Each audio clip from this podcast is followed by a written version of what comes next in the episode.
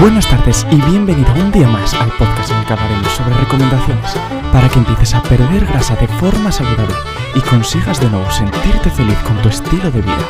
Recuerda, al final de cada capítulo tendrás un nuevo consejo para que puedas aplicar inmediatamente. No te vayas y quédate con nosotros hasta el final. Buenos días y bienvenidas a todas aquellas personas que habéis empezado a entrenar o aún no lo habéis hecho y vuestro objetivo principal es la pérdida de grasa. En el día de hoy te voy a dar las reglas de oro para perder grasa, para hacerlo de una forma eficiente y poder mantenerlo durante toda tu vida. Como verás, va a ser una pirámide, por lo tanto, en la base vamos a colocar lo más importante y a medida que subamos escalones va a ir perdiendo importancia. Aún así, no te relajes porque desde el primer escalón hasta el último todos tienen una gran importancia y es necesario que los cumplas. El primero de todos, en el escalón más bajo, se encuentra el déficit calórico. ¿Pero qué es esto? Pues simplemente es comer menos de lo que gastas a lo largo del día.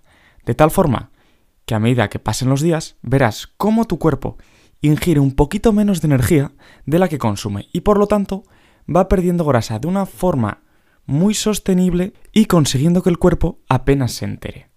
Una vez que tengo esto, una vez que como un poquito menos de lo que gasto, pasaré al siguiente punto, que es la ingesta de proteína o el hecho de alimentarnos de una forma de saludable. Como sabemos, hay tres tipos de macronutrientes, proteínas, hidratos y grasas. Al final, la proteína será el macronutriente que más importancia tendrá, ya que si estamos buscando perder peso y comemos muy poca proteína, la masa muscular que tengamos se irá perdiendo poco a poco sin darnos cuenta, y eso no es lo que queremos. Lo que queremos es perder grasa, no perder músculo. Por lo tanto, intenta que en tu alimentación siempre haya 2 gramos de proteína por cada kilogramo de peso. De tal forma que, llegado al final del día, y si yo peso 60 kilos, haya ingerido al menos 120 gramos de proteína. Pero aunque te diga que esto es lo más importante, no te descentres, porque como ya te hablé en el podcast anterior en el método del plato, lo dividimos en cuatro porciones. De esas cuatro, dos van a ir hacia las verduras, una irá hacia la proteína y una última hacia los hidratos. De tal manera que sea un plato completo con una alimentación saludable y con alimentos que a ti te gusten. En el tercer escalón se encuentra el entrenamiento de fuerza. Muchos pensamos que lo básico para perder grasa es el entrenamiento de cardio, es decir, el estar caminando, corriendo dos horas al día, una hora al día, cinco días a la semana. Y eso está muy lejos de la realidad. Al final, si lo que quieres es perder grasa y sobre todo, si lo quieres mantener a lo largo del tiempo, lo óptimo es entrenar fuerza, ya que de esta forma conseguiremos aumentar nuestra musculatura y este músculo va a gastar más energía que la grasa. Por lo tanto, sin hacer deporte estaremos consumiendo más.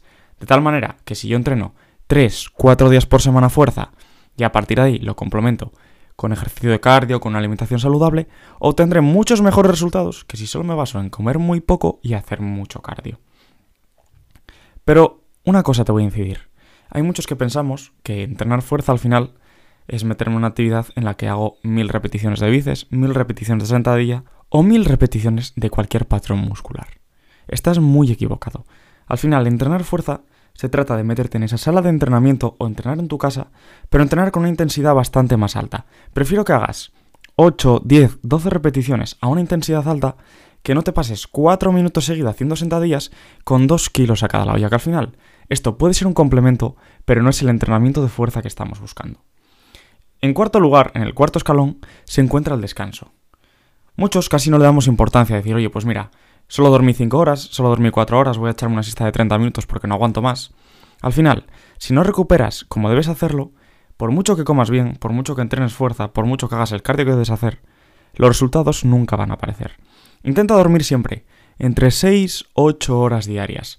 Que al final, el descanso efectivo, ese sueño profundo será de 3, 4 simplemente, pero con eso es más que suficiente.